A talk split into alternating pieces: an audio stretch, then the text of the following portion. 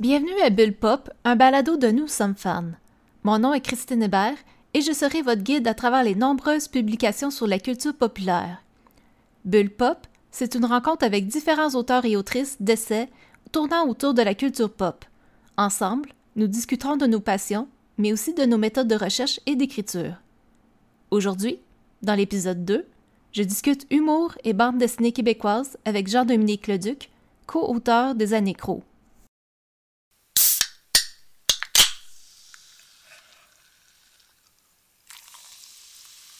Aujourd'hui à Bulle Pop, nous avons, euh, l'honneur euh, de recevoir un comédien et chroniqueur de bande dessinée dans différents médias, en plus d'être auteur d'ouvrages sur la bande dessinée comme Demi-Dieu, 40 ans de super-héros dans la bande dessinée québécoise. Il a piloté les éditions Mémoire de 2013 à 2016 et est devenu associé de Librairie Z et s'est lancé récemment dans euh, la nouvelle aventure éditoriale, les éditions Z. Et il est également animateur du balado Vous avez dit BD, alors, euh, je reçois aujourd'hui Jean-Dominique Leduc. Bonjour. Bonjour, merci de, merci de l'invitation. Ça fait plaisir. Je, suis vraiment contente euh, de te recevoir euh, pour parler bande dessinée. Oui, je fais beaucoup ça dans la vie. je, dirais, ouais, de, plus en plus. donc oui, c'est toujours, un, toujours un plaisir de parler de bande dessinée. je trouve ça drôle parce que dans l'introduction, tu as mentionné comédien. Mm-hmm. Et, je dois avouer que c'est de moins en moins mon travail. Pas que je n'aime pas ce travail-là, au contraire, mais, euh, mais étonnamment, la, bande dessinée et, le travail de, chronique, le travail de rédaction et le travail de recherche a pris vraiment beaucoup d'espace. Et euh, ben, tu sais, une année pandémique pour un comédien, euh, c'est pas, euh, c'est pas ce qui est le plus euh, génial.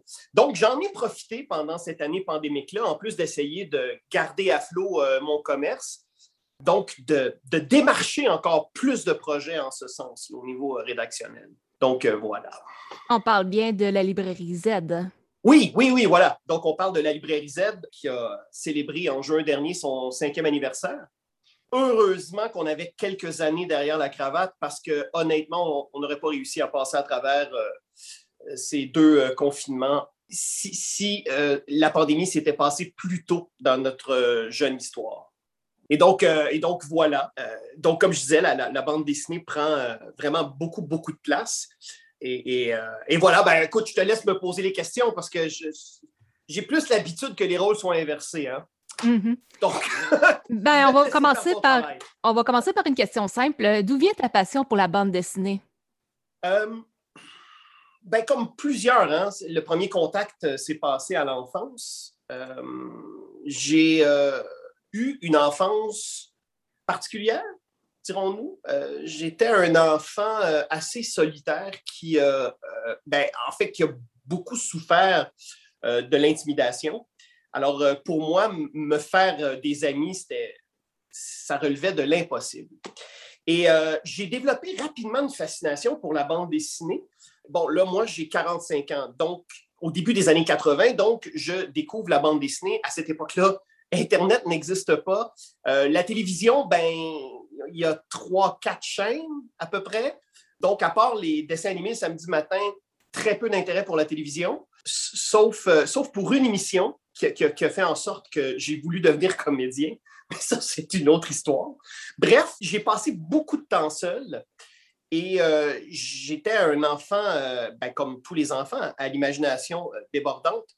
Et moi, j'ai trouvé un réconfort dans la bande dessinée et dans cette jonction-là du texte et de l'image. Tout de suite, il y a eu quelque chose. C'est comme si ce qui m'a rejoint dans la bande dessinée et ce qui me rejoint encore à ce jour, c'est que Contrairement, par exemple, au cinéma où euh, la séquence narrative, elle est montée, elle est jouée, elle est éclairée, elle est mise en, bon, elle, est euh, post-produite, donc on met de la musique et tout ça. Et dans le fond, quand on regarde un film, on est très passif. Alors que la bande dessinée, il faut assembler la séquence.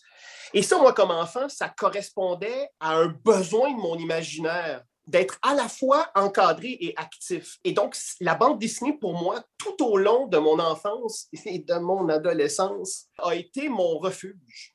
C'est à travers elle que j'ai voyagé, que j'ai été au contact de d'autres cultures, que j'ai beaucoup appris. parce que, bon, à l'école, c'était pour moi très, très difficile du point de vue social. Et donc, j'étais un piètre élève. Donc, pour moi, c'est ça. Et le grand choc, ça a été Franquin.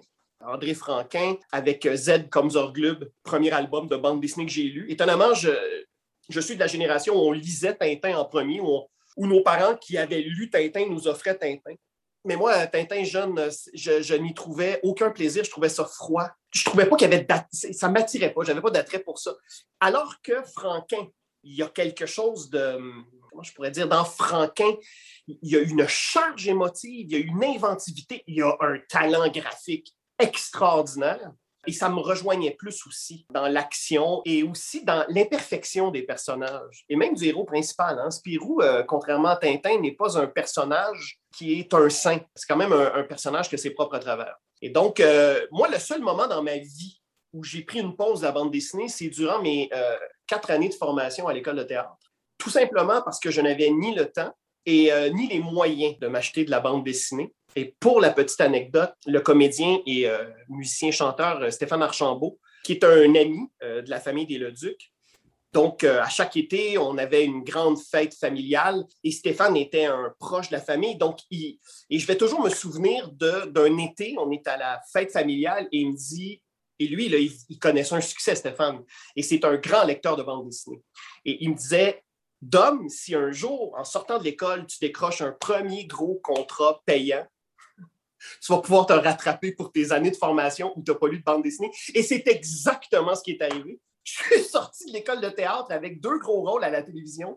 Et euh, je peux vous dire qu'à l'époque, le libraire où j'allais, Fichtre, à Montréal, il m'aimait beaucoup. Parce que quand je rentrais chez Fichtre, euh, je rattrapais le temps perdu et je n'achetais pas un album, j'achetais une série au complet. Wow. Donc, oui, oui, oui, oui, vraiment. Donc voilà, je, dirais même qu'aujourd'hui, euh, dans, ma vie d'adulte, euh, bon, évidemment, je lis autre chose que de la bande dessinée. en fait, je passe beaucoup de temps aussi à lire des essais sur la bande dessinée, des travaux universitaires, des biographies, et ça, c'est en plus des romans que je vais lire et autres trucs. Mais à ce jour, la bande dessinée, c'est encore mon premier refuge. Et si je lis beaucoup pour le travail dans mes fonctions de chroniqueur et de libraire, la fin de semaine, je me fais vraiment un devoir de poser le crayon, de poser le carnet et de lire pour mon plaisir. Là, c'est difficile parce que présentement, je suis en rédaction pour euh, une rétrospective sur Ziane. Mm-hmm. Donc là, euh, en fin de semaine, je ne lirai pas pour moi, même si c'est très plaisant de lire Ziane, parce que je lis dans une perspective de, rédaction. Mais donc, euh, donc c'est ça. Donc la bande dessinée, elle, est, elle est toujours là, puis je pense qu'elle sera là même lorsque je prendrai ma retraite éventuellement euh, euh, du, monde des médias et, même de la librairie. Je me vois très bien, moi, dans mes vieux jours, euh, continuer à lire de la bande dessinée pour le plaisir. Et parmi tout, je veux dire, cet univers dans lequel tu t'es émergé, est-ce que tu as eu la chance d'être abonné à Cro? Ben, on était abonné à Cro à la maison. Et ça, c'est mon deuxième choc. culturel. En fait, Cro est ma deuxième rencontre au niveau de la bande dessinée. Donc, il y a eu Franquin à l'âge de 5 ans. Et euh, très peu de temps après, je suis euh, tombé sur un magazine Cro dans lequel il y avait du Michel Risque, qui avait des bandes de Gaboury, euh, de Caroline Mérola, de, Claude Cloutier, etc.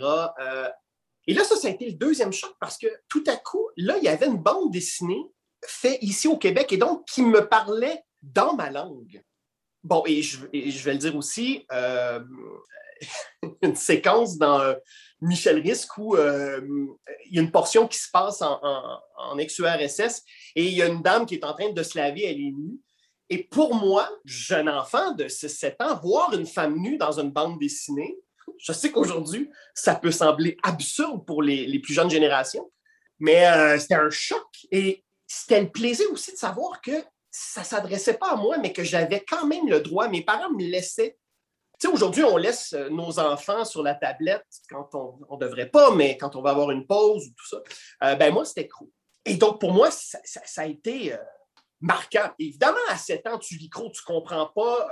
Il y a 95% des gags qui m'échappaient. Mais néanmoins, ça a vraiment laissé une marque indélébile, ce qui fait que des années plus tard, quand j'ai commencé à coécrire l'ouvrage Les années Cro, j'ai complètement redécouvert ce, magazine-là et, d'une perspective adulte. et j'ai beaucoup ri parce que je me souvenais de trucs que j'avais vus jeune et dont le sens m'échappait. Et donc, euh, ouais, Crow est arrivé euh, rapidement dans ma vie. Et pour moi, Crow est autant fondateur dans mon parcours que euh, la bande dessinée franco-belge l'a été, parce que ce premier contact-là avec la bande dessinée québécoise a été à ce point fort que ça en est devenu vraiment une grande passion chez nous. Et euh, depuis plusieurs années, je travaille vraiment à mettre de l'avant-plan la production euh, nationale parce que euh, c'est une production qui reste encore, qui est très riche, qui, est multiple dans ses, nombreuses facettes, mais qui demeure encore à, à découvrir au niveau du grand public. Et ça, c'est beaucoup grâce à Crow et grâce à un homme, euh, Jean Curtubis, qui est un des cofondateurs du magazine Crow, qui, lui, euh, dès le début des années 70, a été un grand défenseur du médium de la bande dessinée québécoise. Euh, c'était un homme passionné, doublé d'une réelle réflexion.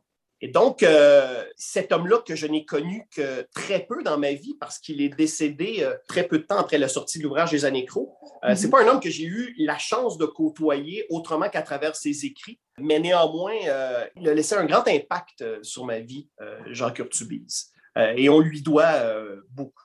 Étant au niveau de la bande dessinée qu'au niveau du milieu de l'humour au Québec si aujourd'hui euh, les humoristes sont à la radio, sont à la télévision, sont au théâtre, sont omniprésents, et, si euh, le Québec a vraiment développé des auteurs humoristiques, des scénaristes, euh, c'est en grande partie également grâce au, magazine Crow. Donc, en ce sens, oui, c'est un impact personnel, le magazine Crow, mais dans l'histoire du Québec aussi, dans l'histoire culturelle du Québec, Crow euh, passe à l'histoire et, euh, clairement, dans 100, 150, 200 ans, si euh, le réchauffement climatique nous le permet, ben, on en parlera encore des retombées de ce magazine-là. Est-ce que tu pourrais me décrire Crow avec, dans tes propres mots, à quoi ça ressemblait? C'est...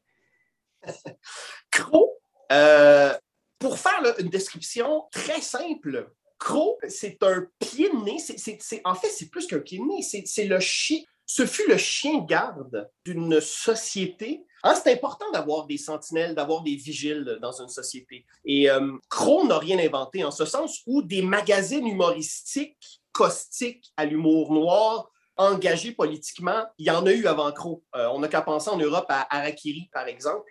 Et même, dans une moindre mesure, mais quand même, Fluide Glacial, qui est né euh, un an et demi à peine avant le magazine Crow. Mais donc, Crow, c'était euh, en fait, Crow, ça a été, à mon humble avis, le Web 1.0. Et là, je m'explique. Euh, bon, Jean Curtubi, c'était quelqu'un qui était passionné par l'informatique, entre autres choses.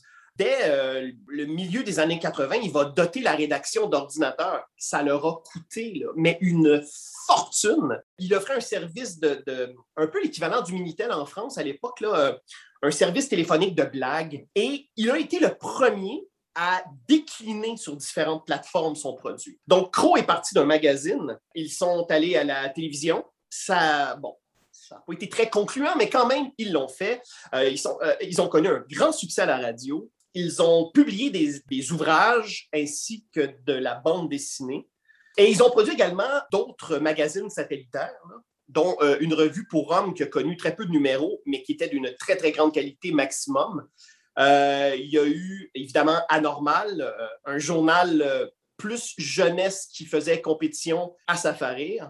il y a eu quelques numéros de Mad Québec et il y a eu un magazine très important qui s'appelait Titanic. Un magazine qui a eu une brève existence, qui a connu seulement 12 numéros, mais qui se consacrait entièrement à la production de bandes dessinées québécoises en couleur.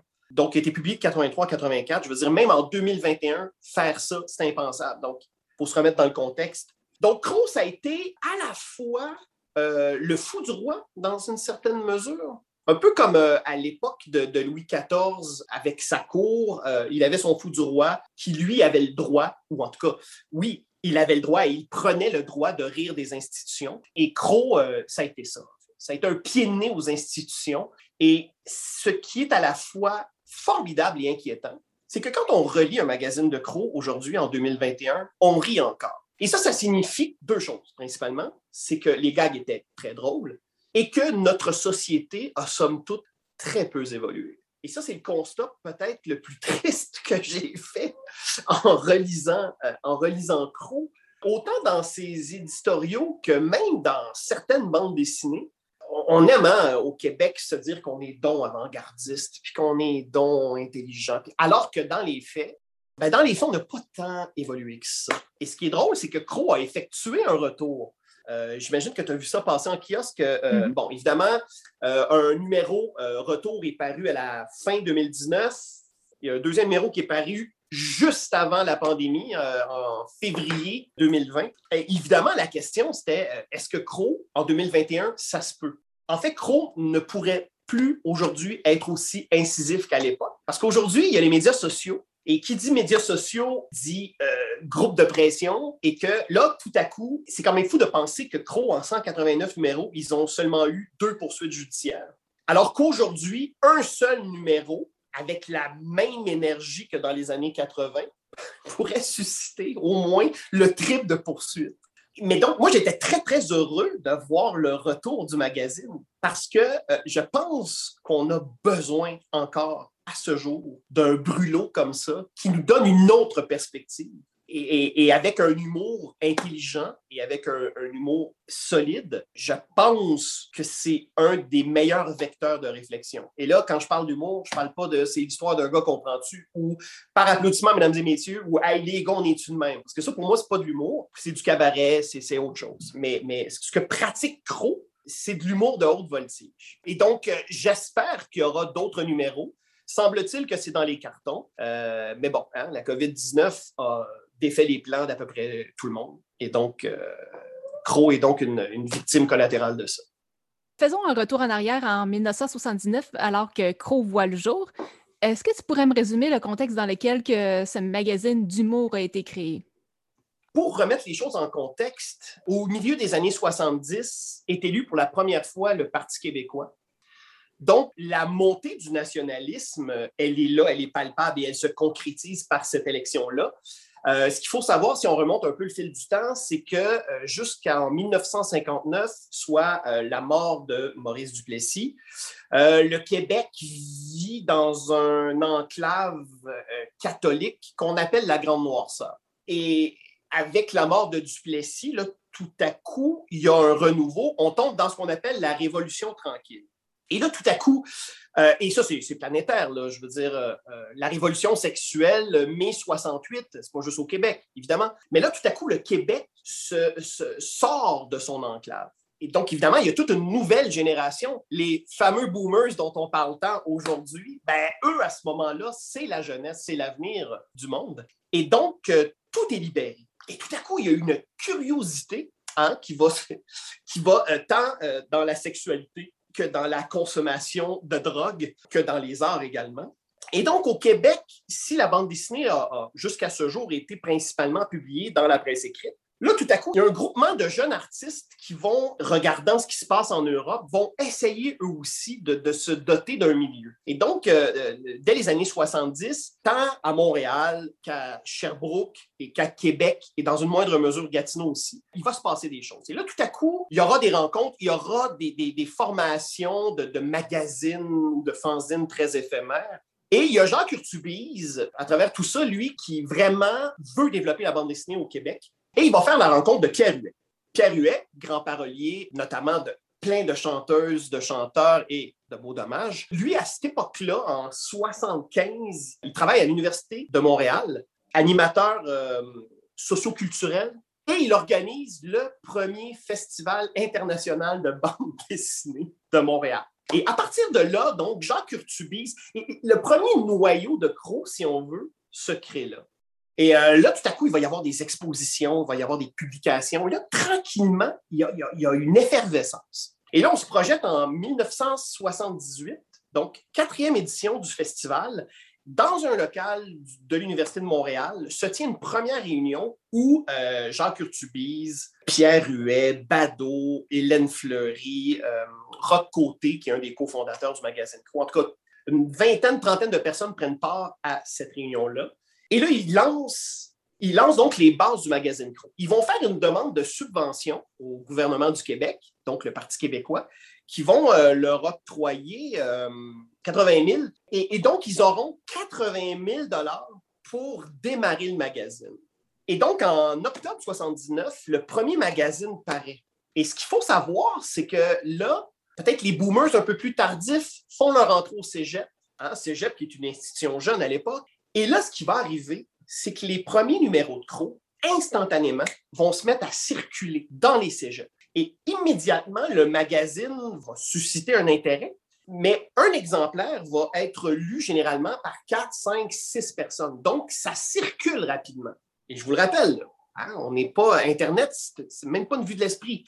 Donc, c'est le fameux bouche à oreille. Et donc, le 80 000 c'était pour leur assurer euh, donc la production des trois premiers numéros. Parce que ce qu'il faut savoir, c'est que dans le milieu du magazine, généralement, les premiers retours d'invendus euh, et les premiers chiffres de vente arrivent au quatrième mois. Donc, les premiers mois d'un nouveau magazine sont cruciaux en ce sens-là. Et donc, Crow a réussi à, traverser cette étape-là des trois numéros et c'est devenu rapidement très, très, très populaire. Donc, Crow rentre dans les cégeps, rentre dans les chaumières et le grand talent de Crow, c'est également de créer l'événement. Donc, Crow, ce qu'il faisait, encore une fois, je dis que c'est Internet 1.0, c'est qu'eux, ils faisaient des lancements de presse pour leur numéro, ils faisaient des événements. Donc, par exemple, pour euh, un numéro de juillet, pour les vacances d'été, ils avaient mis le magazine dans une chaise pliante. Puis là, ils avaient distribué des chaises pliantes à des journalistes. Ils avaient fait un pastiche de la couverture du vinyle de,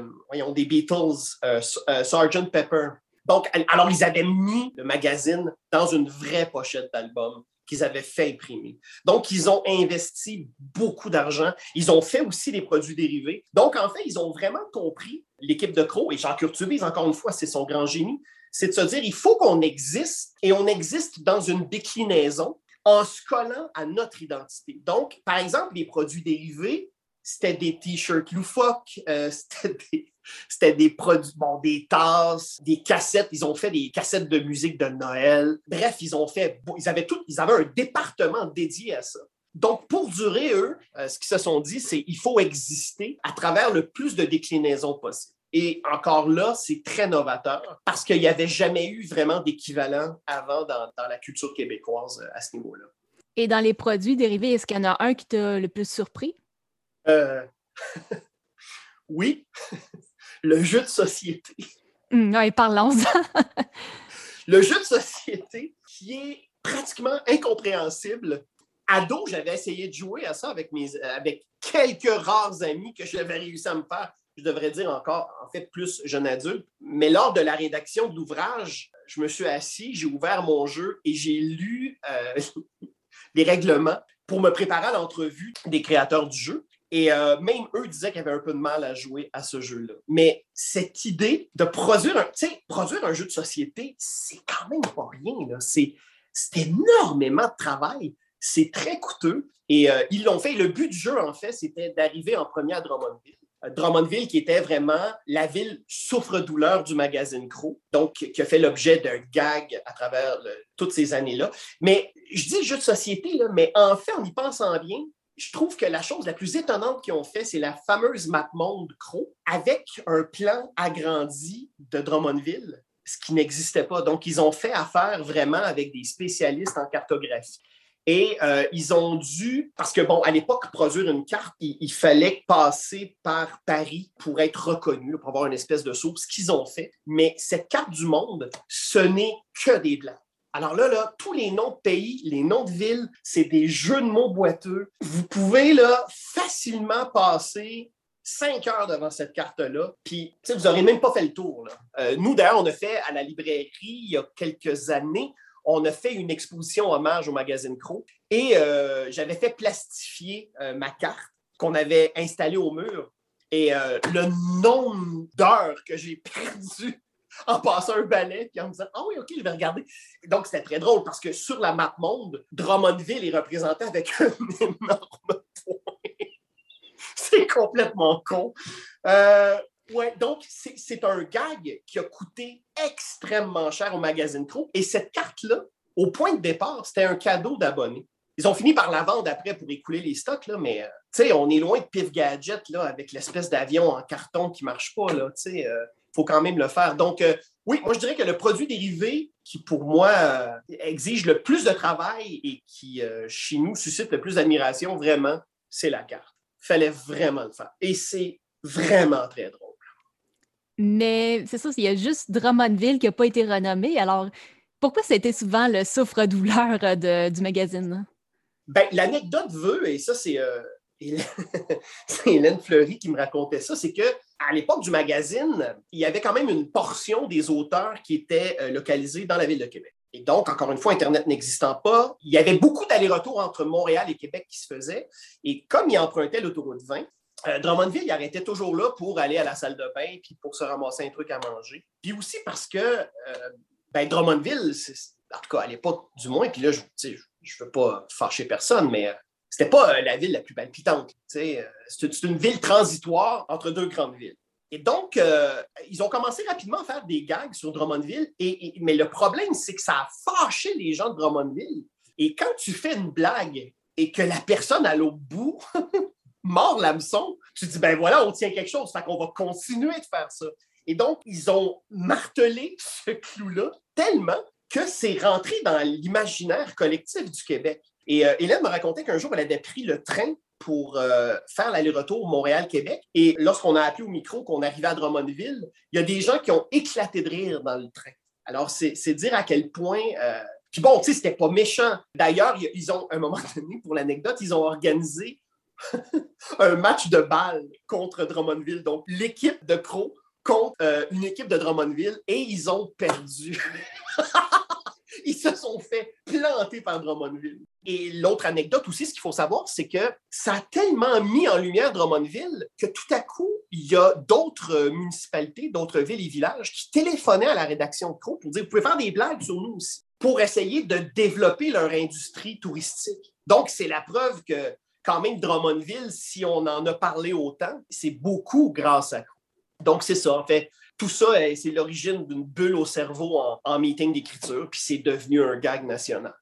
Tu me parlais tantôt de comme l'Internet n'existait pas, il fallait faire de nombreux allers-retours entre Montréal et Québec. À quoi pouvait ressembler le travail dans un bureau de rédaction à cette époque?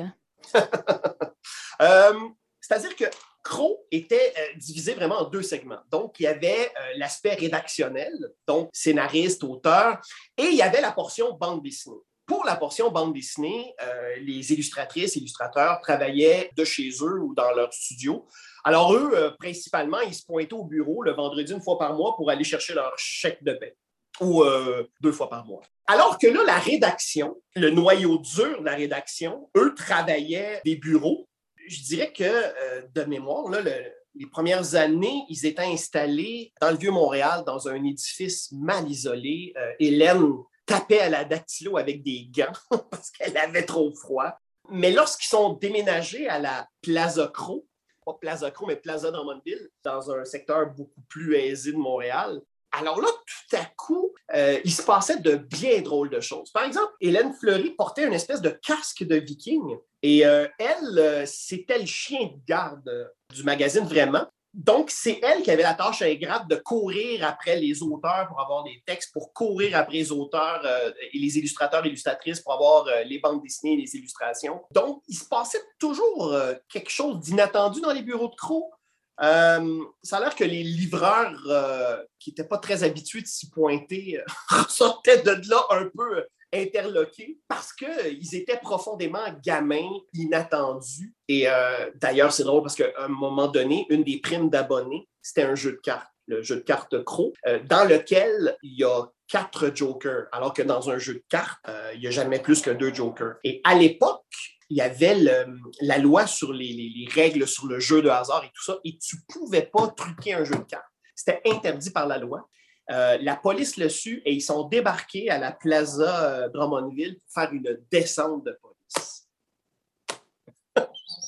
Alors, je veux dire, euh, donc tu travailles pour un magazine humoristique et là, la police débarque, barricade l'édifice, font OK, vous sortez paquet de cartes, on vous traîne en justice. Finalement, ça s'est réglé. Ils ont fini par comprendre que c'était un gag. Mais c'était ça, Crow, en fait. C'était même inattendu. Non seulement c'était un magazine inattendu dans, tout ce que ça proposait, mais même lorsqu'on se pointait au bureau, semble-t-il que ce l'était. Et un moment, donc, que les auteurs de bande dessinée, en tout cas, aimaient beaucoup, c'est quand ils allaient le vendredi chercher leur paye parce que ça leur permettait de se voir entre eux, hein, parce que bon, le travail d'illustrateur de bande dessinée, illustratrice, c'est quand même un travail de solitude. Et donc, euh, ça leur permettait de, prendre le pouls de la place. Et il paraît que c'était pas plate les vendredis quand les gens venaient à la rédaction. Donc, euh, une rédaction vraiment à l'image euh, du magazine. Et autre chose aussi qu'il faut absolument que je souligne, c'est que pour chaque numéro hein, de Crow, il y avait une thématique imposée. Et donc, il y avait un comité de rédaction qui, un soir par mois se réunissaient pour euh, brainstormer. Et le prix d'entrée, c'était euh, d'avoir des blagues. Et donc, c'était des réunions assez arrosées, assez enfumées aussi. Et euh, c'était le Saint Graal. Quand on avait accès à cette réunion-là comme créateur, c'était vraiment les privilégiés qu'elle est là. Guillaume Lepage, la première fois qu'il a été payé pour écrire un gag, ben, c'est au magazine Crow. Stéphane également, qui écrit dans, le, dans la presse. Stéphane, Stéphane Laporte. Stéphane Laporte, voilà, même chose. Et donc, ces jeunes-là, mettons, euh, prenons Stéphane et Guilla, pour eux, je veux dire, c'était le. C'était la Formule 1, c'était deux jeunes gars qui commençaient dans le milieu et qui se retrouvaient avec ces vieux routards-là. Et euh, semble-t-il que ça roulait du feu de Dieu, ces réunions-là. Puis aussi, euh, une fois par mois, semble-t-il, ils se réunissaient et ils se faisaient des, soirées poker. Et ça paraît que c'était vraiment incroyable. Donc, bref, euh, dans l'enceinte de la Plaza de Romanville, euh, il s'en est passé beaucoup de choses. Mais on considère que Crow, c'était un laboratoire de créativité autant pour les auteurs que pour euh, les illustrateurs. parmi les nombreux collaborateurs et collaboratrices de Crow, lequel qui t'a le plus marqué? Ah, ah ça, c'était ça, ça c'est une question terrible. Parce qu'il n'y a pas. Je ne peux pas m'arrêter à. Bon, du point de vue graphique, bon, il est clair que moi, euh, Godbout Fournier, avec Michel Risque et, ensuite Red Ketchup, ça a été fondamental. Euh, Gabouri, euh, Serge Gabouri, qui illustrait les bandes très sanglantes avec un esthétique, ce qu'on appelle les gros nez.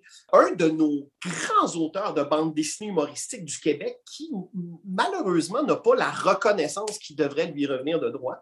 Euh, plusieurs des gags de Gabouri, même aujourd'hui, sont encore d'actualité. Par exemple, dans le premier numéro de Crow, à la dernière page de Crow, c'est un gag en trois ou quatre cases panoramiques, donc de Gabouri. Et c'est un accident de voiture qui se passe. Et là, tous les gens s'agglutinent autour de la voiture. Et là, tout à coup, il y en a qui sortent leur appareil photo puis qui commencent à prendre des photos au lieu d'appeler les secours devant ce, qui, semble être un cadavre. Je veux dire, aujourd'hui, on remplace l'appareil photo par un téléphone intelligent et ce gag-là, je veux dire, il a la même puissance. Euh, JT aussi, dans ses illustrations, euh, était, avait vraiment une grande force. Et euh, ben Jean-Paul, Jean avec son Jérôme Bigra, qui tout à coup est, versé dans la méta-BD, donc dans l'exploration du médium. Tout à coup, un mois, on avait un magazine, puis là, il fallait mettre la page devant une lumière pour voir ce qui se passait sur la page euh, suivante. Donc, tout, l'aspect de jeu formel. Dans les auteurs, euh, dans, les scénaristes, c'est beaucoup plus tard que je les ai découverts. En fait, c'est en, écrivant le livre. Mais, mais tu sais, Stéphane Laporte, Stéphane Lapointe, le réalisateur, pris bonne plume. Puis bon, ben, Pierre Huet, je veux dire, Pierre Huet, c'était la consécration. Urtubise aussi. il y a tellement de gens ça a vraiment été un grand honneur pour moi de coécrire l'ouvrage des Anécros et de vraiment replonger. Hein, c'est neuf mois de ma vie, ça. Les seuls moments que je sortais de là, moi, c'était pour aller tourner à Radio-Canada dans le téléroman que je jouais à l'époque. Et euh, c'était ça mes vacances, en fait. c'était d'apprendre mes phrases la veille du tournage, puis de faire mes trucs. Là, j'arrive au tournage, puis hey, là, moi, j'étais en vacances. Mais en même temps, j'avais hâte de retourner. Et euh, il est arrivé à l'occasion que pendant que je tournais en deux scènes, j'avais une entrevue téléphonique. Parce que moi, je me suis chargé beaucoup de réaliser des entretiens pour ce livre-là. Et te dire les moments et les endroits loufoques où j'ai donné des entrevues, où j'ai reçu des entrevues, c'est assez inusité. Et je me souviens très bien d'avoir presque été en retard sur le plateau parce que j'étais dans ma loge et que j'étais au beau milieu d'une conversation. Je m'attendais à ce que ça dure cinq minutes. Et là, je venais de mettre, je venais de mettre le doigt dans l'engrenage. Et là, il fallait que j'aille tourner. Et euh, donc, euh, ouais. Mais donc, neuf mois. Et donc, de vraiment plonger et de fréquenter ces gens-là, ces plumes-là pendant neuf mois, euh, ça a été un grand, grand privilège. Et donc, c'est pour ça que c'est difficile pour moi de répondre à cette question-là, parce que j'aurais trop peur d'oublier des gens. mais je dirais vraiment, là, toute la période 79 à 89, 90, là, après, le, bon, il est arrivé des trucs accro, euh, l'arrivée de, la taxe, ça leur a fait mal, la compétition de Safarir, le fait que les scénaristes, les auteurs, tout à coup, ont été récupérés par la télévision. Puis là, ben, c'était beaucoup plus payant d'écrire pour la télévision que d'écrire pour un magazine. Donc, il y a vraiment eu un exode d'auteurs et ça, le magazine en a beaucoup souffert. Donc, c'est sûr que euh, de 91 jusqu'à sa fin en 95, tout à coup, il y a un peu de son essence, euh, le magazine euh, qui est parti. Et c'est dommage parce qu'il y a eu des collaborateurs qui, par la suite, ont vraiment éclos tant dans le milieu de l'humour que dans le milieu de la bande dessinée, mais qui n'ont pas pu profiter d'un élan que les premiers collaborateurs, collaboratrices ont eu avec le magazine. Je pense entre autres à Michel Rabagliati qui était là dans les dernières années. En fait, Michel Rabagliati, qui à l'époque était un illustrateur de presse, donc euh, pour les abonnés du euh, Reader's Digest, euh, dans les années 90, vous ne le savez pas, mais vous avez vu beaucoup de dessins de Michel Rabagliati. il avait fait une pleine page dans le magazine Anormal, Michel, sur comment Frencher. C'était très drôle. Et il a fourni quelques illustrations, oui. Grégoire Bouchard, qui est un auteur beaucoup plus alternatif que Michel, mais euh, qui, à la fin du, magazine Crow, euh, a quand même collaboré. Il y a aussi euh, Jacques Goldstein, qu'on connaît beaucoup pour Les Débrouillards, et qui avait débuté à la toute fin du magazine une série en bande dessinée qui s'appelait Toto le Bosniaque. à l'époque, en Bosnie, bon, ben, il y avait la guerre, et il racontait donc les mésaventures d'un jeune reporter en zone de guerre et Jacques Goldstein, c'est un très grand auteur euh, jeunesse. C'est un grand auteur de bande dessinée. C'est aussi un caricaturiste hors norme, hein, qui signe Boris d'ailleurs, et qui son nom de plume, c'est Boris. Et donc, vraiment un regard aiguisé sur, euh, sur le monde, sur l'actualité, euh, sur la politique. Et donc, Toto le Bosnien, il y a eu une vingtaine de planches de publiées dans le magazine Crow et c'était une extraordinaire série. Vraiment, donc, ça fait partie de, ces collaborations-là qui sont peut-être arrivées un peu trop tard dans le magazine. Mais c'est pas grave, je veux dire, Michel Rabagliati aujourd'hui. Euh, ben, d'ailleurs, euh, je sais pas si tu as vu sa planche qu'il a fait, Michel, dans le premier numéro de Safarir, La Refond, le, le, Safarir numéro 1 qui a été lancé en, octobre 2019. Il y a une planche de Paul qui se pointe à la rédaction de Crow pour proposer ses bandes dessinées. Et ça, moi, je trouve que c'est la quadrature du cercle. Là. Alors là, tout à coup, Rabagliati euh, ferme un chapitre de, ben, de sa vie artistique et euh, pour en avoir parlé avec Michel, euh, lui, avait vraiment, ben, comme à peu près tous les auteurs de bande dessinée à l'époque, tout le monde rêvait hein, de travailler Croc, les auteurs aussi. Et d'ailleurs, Pierre Fournier, qui a été aussi, non seulement qui, qui a été co-scénariste de Red Ketchup de Michel Risque, qui est un illustre auteur de bande dessinée, mais il a été beaucoup aussi impliqué à la rédaction et euh, Pierre me racontait qu'au euh, début des années 90, lorsqu'ils ont lancé Anormal, Pierre, lui, faisait beaucoup d'allers-retours avec les États-Unis. Pierre Fournier connaît tout le monde aux États-Unis. Je veux dire, c'est complètement fou dans le milieu de la bande dessinée, on s'entend. Et euh, il y a plusieurs illustrateurs et même scénaristes de Mad Magazine qui lui ont dit que demain matin, si Crow leur faisait une offre, qui viendrait travailler pour eux. Pourquoi? Parce que c'était le magazine qui payait le mieux ses auteurs.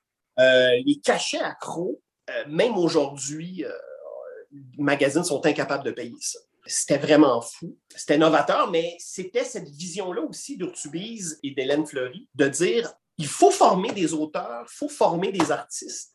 Et pour apprendre leur métier, ça leur prend deux choses. Ça leur prend une plateforme de diffusion, donc un mensuel.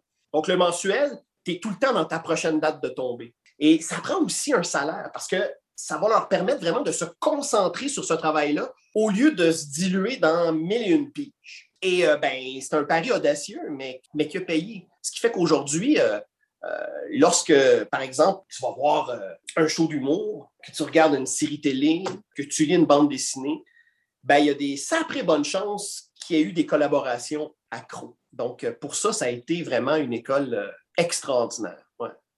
Je pense, entre autres, euh, j'ai vu qu'il y avait des scripteurs qui ont travaillé sur le Club des 100 watts, euh, sur euh, le lundi DAA.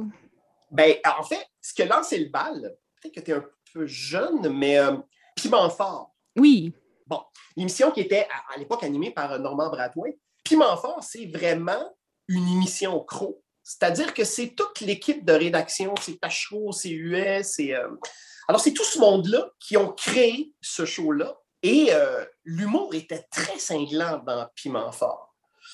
Euh, il y a eu des dérapages, mais là, ce n'était pas forcément du côté tant des auteurs que de l'animateur, euh, Norman Brathwaite, qui avait à un moment donné parlé de l'homosexualité d'un animateur de télévision. Ça avait vraiment. Puis je pense aussi, ouais, ils avaient fait beaucoup de gags aussi sur Kathleen, la chanteuse. Mm-hmm. Puis bon, ben, ça avait un peu dérapé. Mais donc, si Crow a raté euh, son, entrée en télévision avec Le Monde selon Crow, je dirais que la vraie première émission de Crow, c'est Piment Fort. Et donc, oui, dans le Club des 100 watts, euh, ben, je veux dire, même moi, quand j'ai commencé ma carrière d'acteur, euh, lorsque Canal Famille est devenu VRAC en 2001, ben, tu sais, moi, je travaillais avec François Havard. Et François Havard a travaillé pour Crow. Donc, donc il n'est pas rare de, justement de côtoyer ces gens-là qui se sont un peu essaimés il y en a malheureusement aujourd'hui qui nous ont quittés, mais l'impact de Crow est encore très, très fort et très présent. Mais on parlait de controverses, euh, on parlait de l'homosexualité d'un animateur, mais pour le magazine, il y en a eu, vous avez dit qu'il y avait eu deux poursuites. Hein? Oui, il y en a une entre autres. C'était un curé. Euh, non, attends. C'était le truc de. Il vendait des électroménagers. évangéliste. Oui, c'est un évangéliste oui. qui avait été accusé de pédophilie. Et donc, Crow avait fait un gag avec une promotion de vente d'électroménagers euh, en lien avec cette histoire-là. Il y a évidemment Michel Richard. Le fameux euh, mariage de Michel Richard avec, euh, je ne me souviens pas du nom de son époux, mais qui était, mais qui était un, un bandit notoire, là ils avaient fait un topo sur euh, le mariage et ça avait beaucoup brassé. Et à cette même époque-là, il y avait aussi dans la presse, il y avait le journaliste. Euh, Pierre Foglia. Oui, voilà. Euh, mais Foglia aussi qui avait fait un gag dans la presse par rapport à une tondeuse.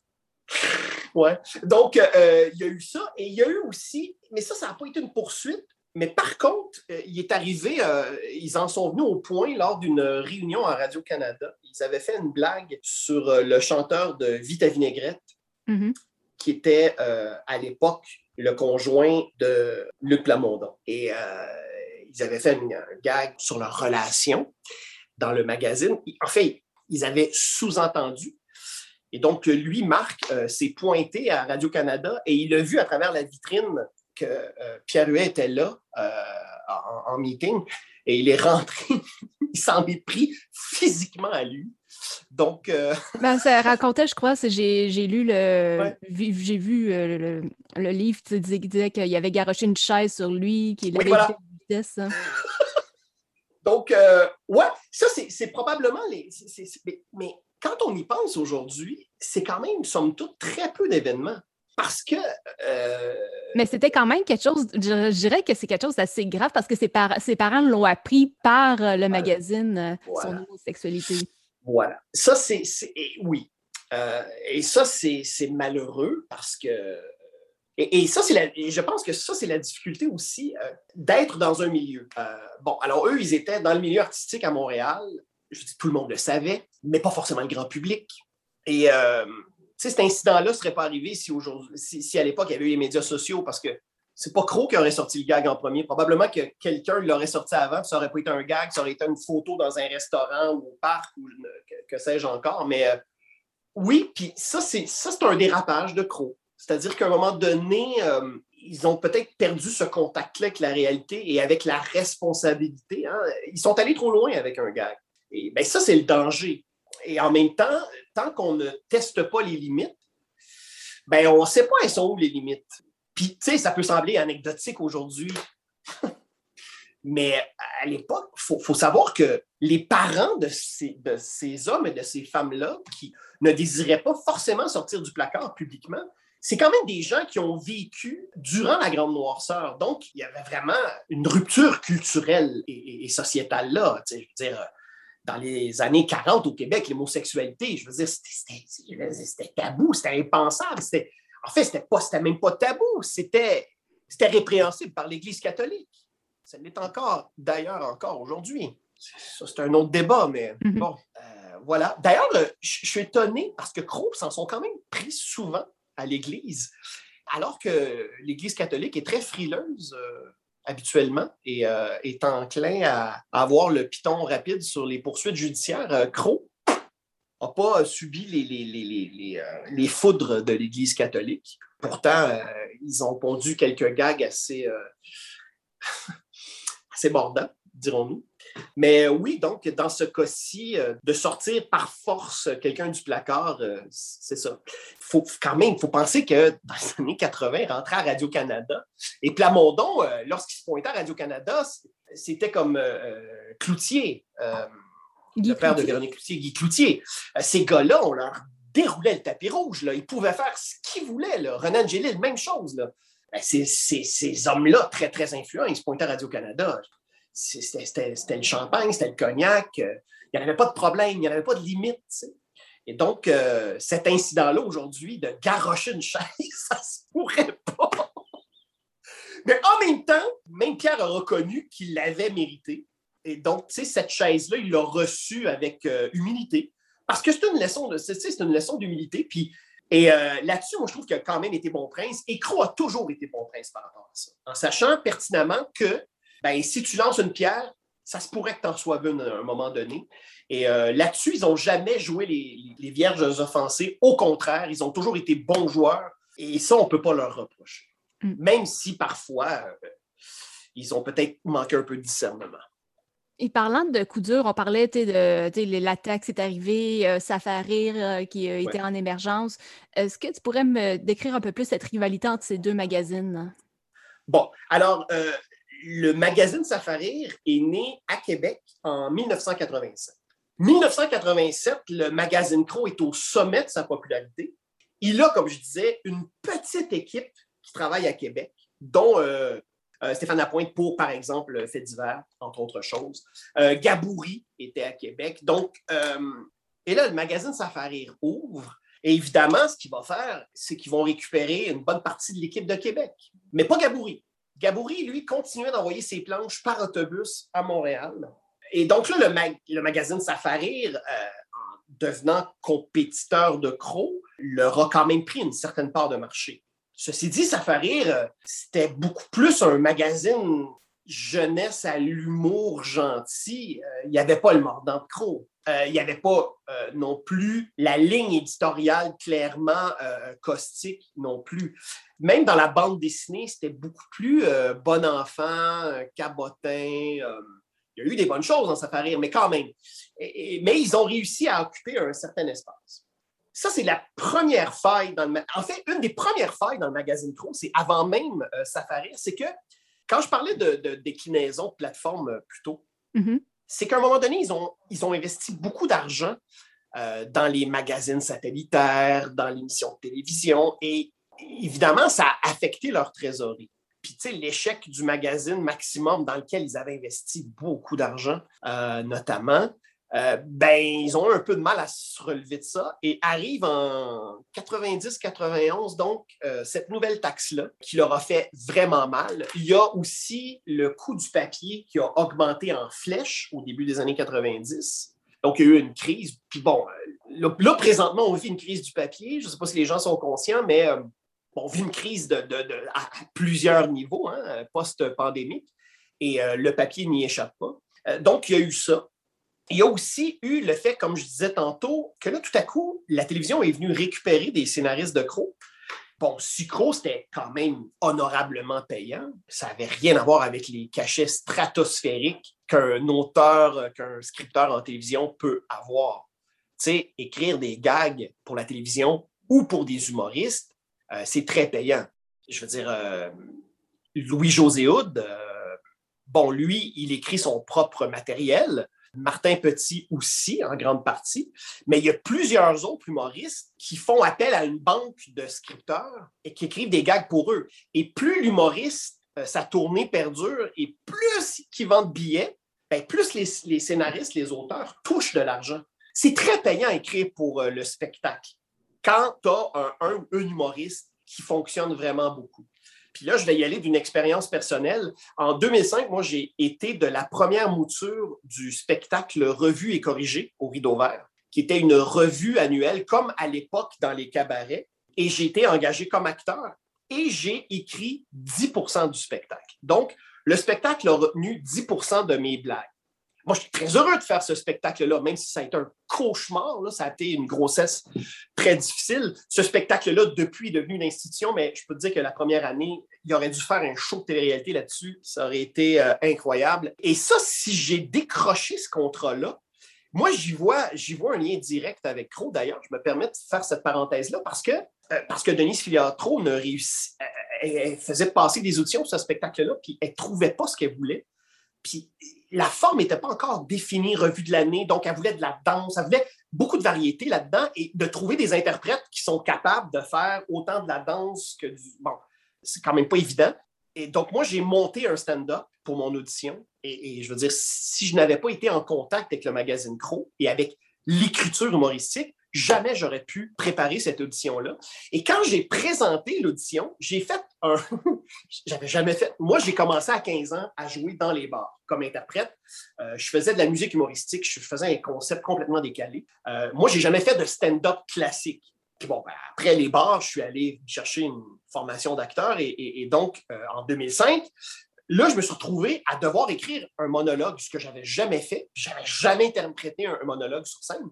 Donc, euh, j'avais trouvé un angle assez inusité, puis ça passait ou ça casse. Parce que je faisais un stand-up qui ne fonctionnait pas. Je faisais l'antithèse d'un stand-up comique. Et bon, j'étais insouciant, j'étais jeune, puis je me disais, de toute façon, je ne l'aurais pas. Fait que j'étais aussi bien d'avoir du fun, puis de faire un statement à la limite. Et quand j'ai présenté mon émission, Denise Filiatro, qui était là, a beaucoup ri pendant mon numéro. Et euh, bon, ça, déjà là, pour moi, c'était déjà ma petite médaille. Je me suis dit, j'ai pas un job, mais j'ai fait rire Denise Filiatro. Yes. Et euh, finalement, j'ai eu la job. Et à ce jour, Denise Filiatro est convaincue que je ne suis pas un acteur de formation, mais que je suis un humoriste. Et après ma, présentation, quand elle me dit ouais, Chris, le jeune, il écrit dans son CV c'était un, un, acteur. un acteur, t'as fait quelle année, toi, à l'école de l'humour? Je fais, Madame Fiato, j'ai pas fait l'école de l'humour. Ouais, Chris, t'as fait des bars. Je fais, oui, j'ai joué dans les bars, mais je suis pas humoriste. Et le soir de première, je venais de faire un spectacle euh, au, TNM avec de très, très grands acteurs, dont Benoît Brière, pour ne pas le nommer, et Rémi Gérard. et soir de première, après, euh, Rémi Gérard vient voir dans ma loge. Puis il a donné ce Fiantrou qui prend Rémi, fait Hey Chris, lui, le jeune, là, lui, il nous fait croire que c'était un acteur. Voyons donc. il a même dit qu'il a joué de toi. Puis, Rémi dit Ben oui, c'est un acteur, Jean-Dominique. Il était bon, Chris, il a embarqué dans ses affaires. Fait que, le fait que j'aie réussi ça, euh, moi, je suis redevable accro pour ça. Je ne l'ai jamais refait depuis, mais je suis redevable accro à cause de ça. Et donc, quand j'ai participé à ce spectacle-là, et c'est là où je veux en venir, j'ai joué ce spectacle-là 52 représentations écrire 10% du spectacle a été quatre fois plus payant que de jouer 52 représentations. Et à ce moment-là, c'est là que j'ai compris. Je fais Oh, OK. Puis là, moi, j'avais un pourcentage sur les billets vendus dans une petite salle. Le rideau vert, c'est une petite salle de quoi? 500 places. On a joué 52 représentations au guichet fermé. Alors imagine un humoriste, j'aurais écrit 10% de gags pour euh, n'importe quel humoriste qui part en tournée puis qui fait des salles comme Maurice O'Brady à 1500 places, puis qui fait quatre fois le tour du Québec, euh, c'est très, très payant.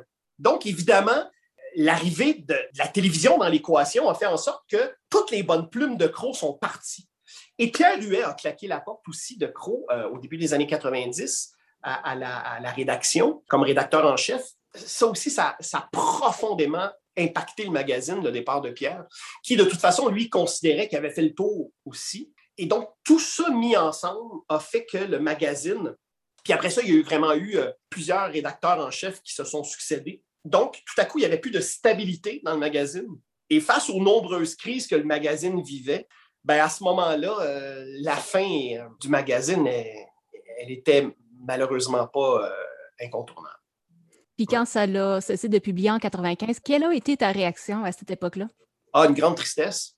Euh, une grande tristesse parce que euh, Parce que moi, ça correspond vraiment avec mes débuts. Euh, là, je suis rendu un jeune adulte à ce moment-là. Je suis sur le point de rentrer à l'école de théâtre un an plus tard, mais donc 94-95, là, je suis très actif dans ce qu'on appelait à l'époque le milieu de la bande dessinée, c'est-à-dire que je vais dans les lancements, dans les librairies, je vais dans les événements, je m'intéresse vraiment beaucoup à tout ce qui se passe.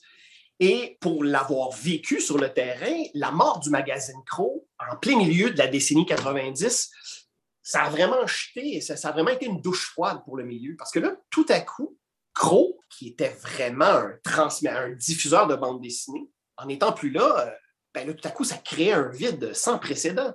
Et euh, un vide que, le, que Safarir n'a pas vraiment occupé. Safarir a récupéré Gabouri, a récupéré Réal Godbout et Pierre Fournier le temps de quelques histoires de Michel Risque. Hein. Le, dernier, le dernier chapitre de leur histoire de Michel Risque, juste pour te donner une idée, ça, s'intitule Michel Risque Bécris.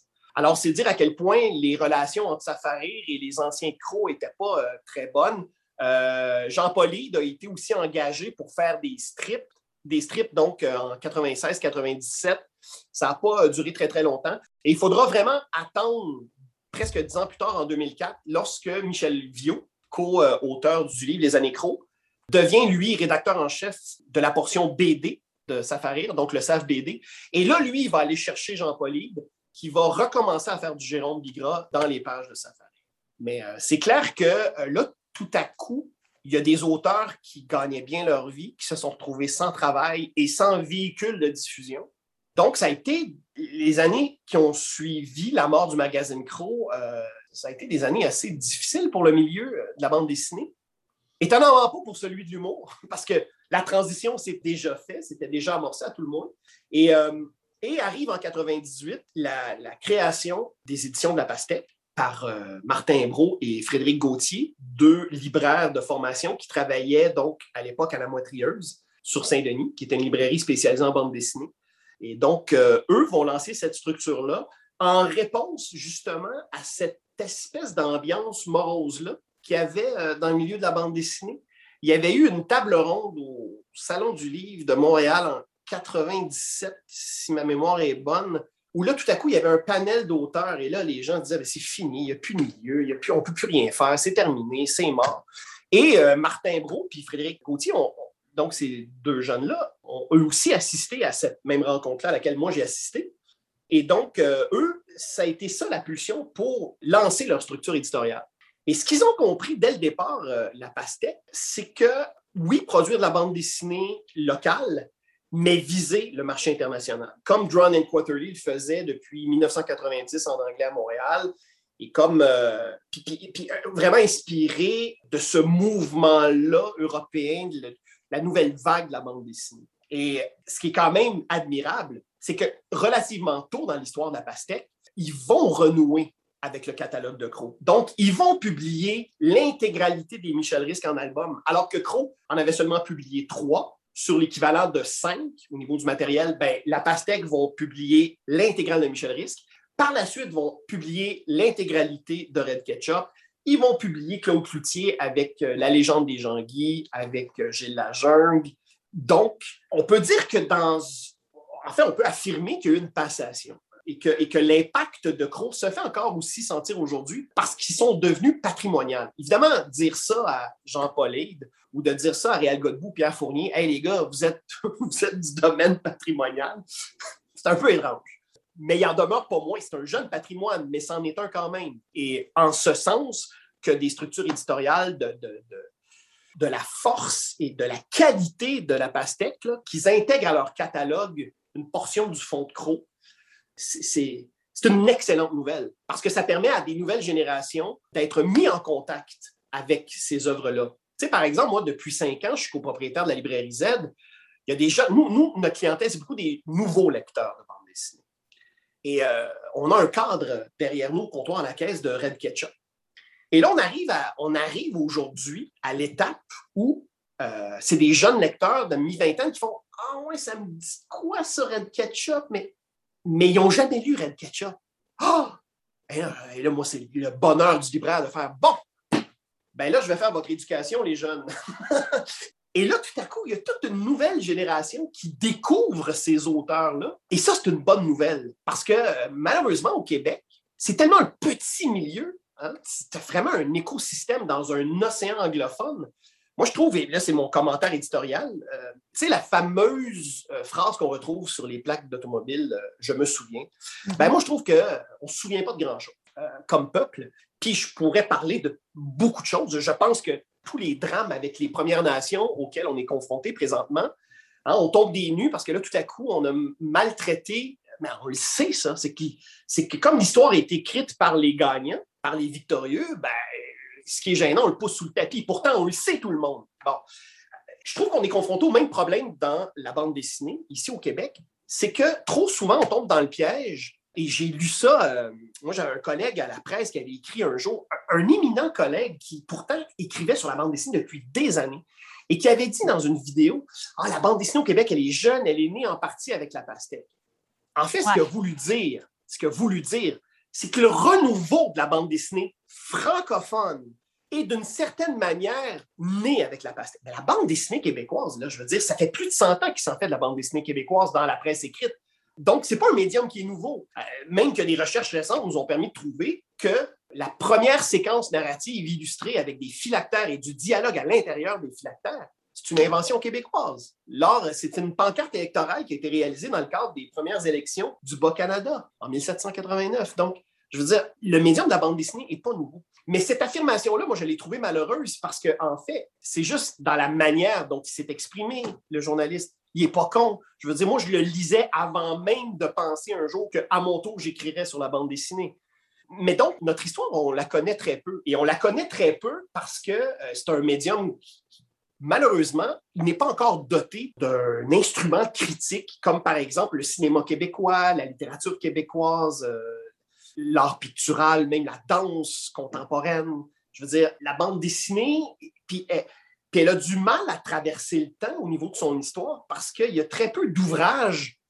En fait, il y a très peu d'initiatives qui s'y consacrent dans la durée. C'est-à-dire que des ouvrages de référence sur la bande dessinée, ils s'en produisent depuis 45, 50 ans. Là, derrière moi, c'est une portion de ma bibliothèque, mais à, à mon bureau à la librairie, j'ai deux grosses bibliothèques comme ça d'ouvrages de référence. Et j'en ai beaucoup d'ouvrages de référence qui remontent à il y a plus de 40 ans. Le problème, c'est qu'ils sont plus disponibles. Donc, moi, je les numérise puis j'essaie de les faire circuler le plus possible. Mais, mais il y a ça aussi, il y a tout cet appareillage critique-là qui est déficient et qui fait en sorte que, euh, oui, dans le réseau universitaire, il y a, bon, il y a évidemment des colloques, il y a des mémoires, il y a des thèses, mais ça ne circule pas. Et, euh, et, au niveau des, des, ouvrages de référence, tu le disais d'entrée de jeu, moi, j'avais lancé très, très modestement, avec mon argent de poche, les éditions Mémoire où, euh, en dedans de trois ans, j'ai publié euh, trois numéros d'une revue, j'ai publié quatre ouvrages de trois auteurs différents. Puis j'ai arrêté pour deux raisons. Premièrement, parce que euh, je travaillais conjointement avec mon associé sur la création de notre librairie. Puis aussi parce que je n'avais pas droit à des subventions, puis qu'à un moment donné, payer des droits d'auteur, payer l'impression, payer les déplacements, payer les la présence d'événements, ça coûte excessivement cher. Et euh, moi, j'arrivais à un point dans ma carrière où je tournais de moins en moins. Et euh, tu sais, moi, j'ai une famille aussi, fait que je ne peux pas me mettre à lancer de l'argent dans les airs comme ça.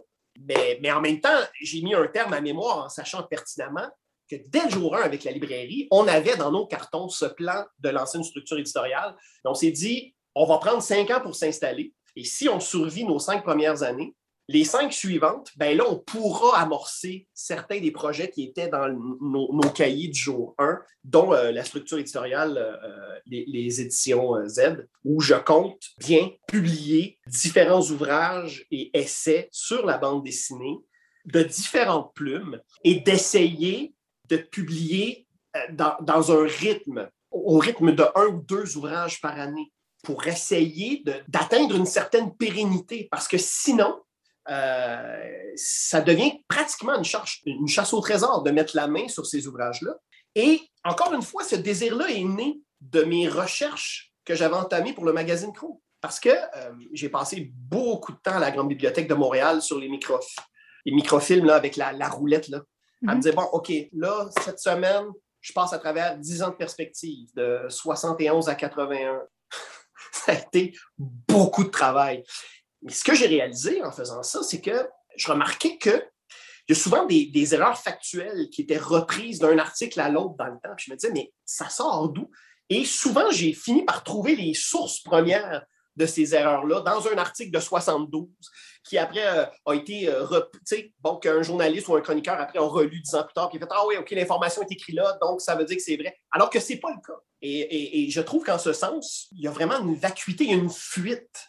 Euh, je sais qu'il y a Station T, euh, qui est une collection aux éditions 400 coups, qui va rééditer un ouvrage que j'ai publié de Michel euh, le BDQ. alors, grand bien leur en face, tant mieux. C'est donc dire que cette pulsion-là que j'ai eue était bonne et que d'autres éditeurs s'y mettent et, viennent piger dans un fond, un petit fond que j'ai constitué. Ben, je me dis tant mieux.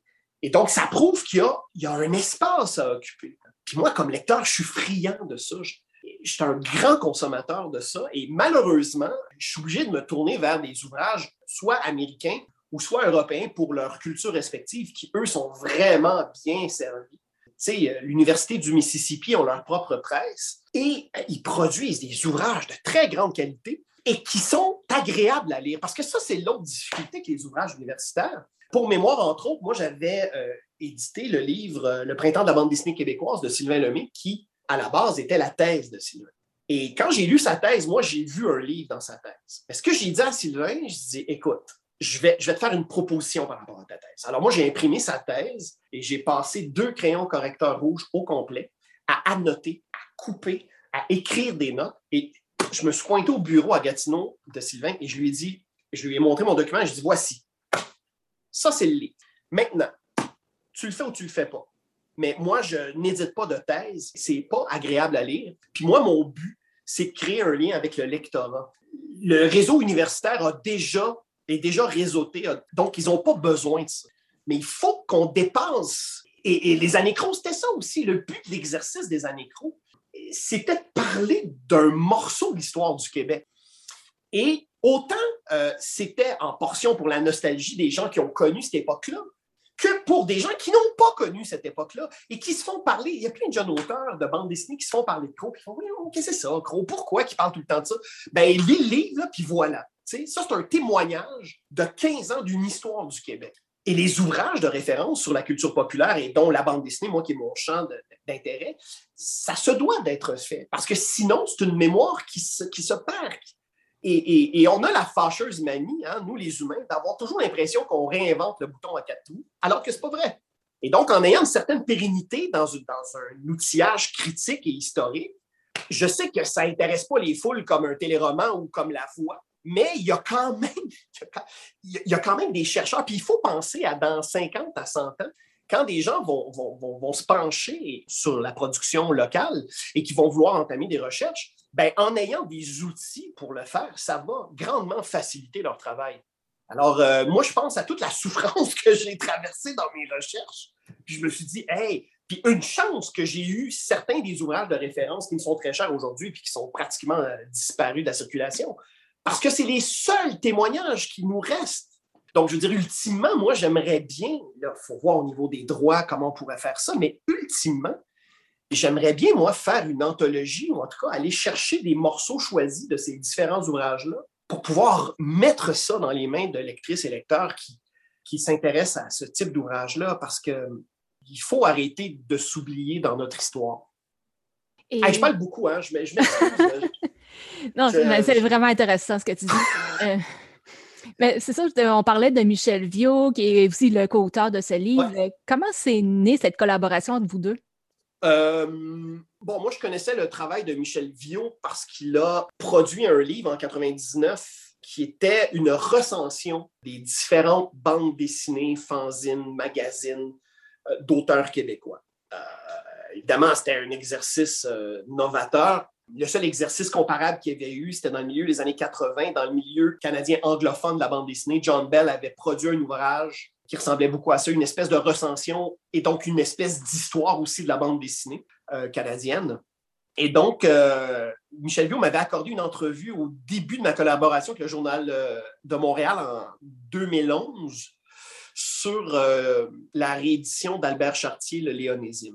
Et donc, de fil en aiguille, on a entretenu une certaine correspondance parce qu'on avait un champ d'intérêt commun qui est l'histoire de la bande dessinée québécoise. Au point de départ, c'est un projet qu'il a porté euh, Michel et euh, il avait approché d'autres collaborateurs avant moi et le projet ne se faisait pas pour différentes raisons. Et moi, étant quelqu'un de très proactif, euh, je pense que Michel a vu dans mon travail que j'allais au-devant des choses. Il y a aussi le fait que c'est plate, mais je viens du milieu des médias. Et donc, à l'époque, j'ai quand même dans le petit écran sur une base régulière. Donc, pour vendre euh, un projet à un éditeur, et là, je ne veux pas me qualifier de vedette parce que j'en suis pas une, puis c'est pas à moi de le faire, puis vraiment, je suis vraiment pas une vedette, mais quand même, le fait que, fort de mes activités, euh, par exemple, dans mes chroniques à la radio de Radio-Canada, euh, fort aussi de, mes chroniques dans le, Journal de Montréal, ben, ça a fait en sorte que Michel a vu là aussi une preuve que j'étais un ardent travailleur. Et donc, il m'a proposé ce projet-là, on, l'a rafistolé un peu et on s'est présenté chez Québec Amérique, là où à l'époque Michel travaillait, pour présenter un pitch à l'équipe éditoriale. Puis le pitch, ça a pris 15 secondes, puis les contrats sortaient déjà de l'imprimante parce que euh, Québec Amérique a vu le potentiel commercial de cet ouvrage-là, parce qu'on a interviewé 65 collaborateurs différents. Je crois que c'est 75, euh, pas 65. 75, bon, ben tu vois. là, je, veux juste te dire que moi, là, ce livre-là, j'ai l'impression que je l'ai fait dans une autre vie. Parce que 2013, en fait, moi, j'ai travaillé là-dessus il y a 9 ans, donc en 2012. Donc, c'est quand même relativement loin dans mon esprit. Mais donc, ouais, donc 75, tu dis? Mm-hmm. Euh, donc là, au niveau juste, euh, puis on ne tient même pas compte des qualités de l'ouvrage, mais juste dans le marketing de l'ouvrage. Là, tu sais, tu as un Guillaume Lepage qui a accordé une entrevue, tu as un Stéphane Laporte qui a accordé une entrevue. Donc, tu sais que cet ouvrage-là, au niveau médiatique, va susciter. Il y a des bonnes chances qu'il suscite de l'intérêt. Et pour vrai, je veux dire, le lancement de ce livre-là, le seul souvenir que j'en ai, c'est qu'il y avait vraiment beaucoup trop de monde. L'autre souvenir que j'ai, c'est que j'avais des collègues comédiens avec qui j'avais joué euh, l'été précédent au théâtre qui étaient venus au lancement et juste traverser la salle de l'île Noire pour aller leur parler, ça m'a pris une heure. Ce qui aurait pris 15 secondes avec une bière dans la main, peut-être. Il y avait tellement de monde. Donc, euh, Ensuite, Québec-Amérique, ils sont pas fous. Au-delà de ça aussi, ils ont vu le potentiel euh, comme ouvrage, là, justement, de, raconter un pan d'histoire du Québec. Euh, et, c'est tout à leur honneur. Ils nous ont vraiment fait un bel ouvrage. Ils n'ont pas ménagé les moyens, vraiment. Ils, ont, dit, les gars, on va... Puis tu sais, les, communications avec l'équipe des graphistes, tout ça, ils nous ont vraiment donné beaucoup de levier pour justement éviter certains écueils, parce que les premiers tests graphiques, on était beaucoup dans. En tout cas, tu sais, moi, tout de suite, j'ai fait hey, non, on va pas là, on va pas là, pas ça qu'il faut faire. Là, on tombe dans la caricature du non. on ne peut pas aborder ça graphiquement avec légèreté, un ouvrage comme ça. Puis on voulait, euh, Michel et moi, faire un livre dans lequel on a un, ouvrage de, table de chevet. Euh, donc, c'est ça. Donc, on voulait aussi faire un ouvrage euh, dans lequel on peut plonger à n'importe quelle page ou période Question de rendre la lecture, bon, on peut lire le livre d'un bout à l'autre. Je pense pas que c'est la meilleure façon de le lire parce que c'est quand même assez dense. Mais un ouvrage euh, pour plonger dedans quelques minutes ou pour. Euh, puis ça, pour des recherches, un genre d'ouvrage comme ça, c'est formidable. Moi, mon seul regret, c'est qu'il n'y ait pas d'annexe à la fin. Mais là, à un moment donné, je veux dire, il y a des. ça coûte cher imprimer un livre couleur comme ça. Mhm. Donc, couleur, sur, couleur sur une des centaines de pages en plus. Hein. Ah oui, non, c'est fou, là. Puis, tu sais, 39,95 euh, pour un ouvrage comme ça au Québec, euh, c'est quand même pas cher. Là. Nous, euh, puis ça aussi, c'était très important. On ne peut pas faire un ouvrage à 60, 60 Il fallait que ça circule. Donc, donc, de faire aussi un ouvrage dans lequel on peut sauter, c'est formidable pour faire des recherches. Et moi, il m'arrive à l'occasion de reconsulter cet ouvrage-là parce qu'à un moment donné, puis je pense que là, tout le monde le constate à quel point j'ai une piètre mémoire des noms. À force d'écrire, écrire, euh, ça fait quand même dix ans, là, ça va faire dix ans au mois d'août que j'écris des chroniques pour le Journal de Montréal. Alors, il y a un moment donné où je fais euh, J'ai-tu parlé de ça, moi? Donc, il faut que je retourne dans mes propres archives. Ou des fois, je veux vérifier une date, puis je fais Ah oui, il me semble qu'on en a parlé dans le livre. Alors là, je me retourne au bureau, puis je sors mon livre. Donc, en fait, ce livre-là fait partie des ouvrages que je consulte à l'occasion quand je veux m'assurer de ne pas me tromper avec une date ou un nom, par exemple. Mais bref, euh, donc c'est comme ça qu'il est né le projet. Et à partir du moment qu'on a signé le contrat d'édition, le travail s'est entamé directement. C'est-à-dire que la première portion du travail, ça a d'abord été de réaliser des entrevues, portion dont moi je m'occupais, pour qu'ensuite, à la rédaction, on puisse avoir déjà assez de matériel pour arrimer tout ça. Donc, moi, j'ai passé peut-être les quatre premiers mois à faire des entrevues chez nous, sur le bord de l'autoroute.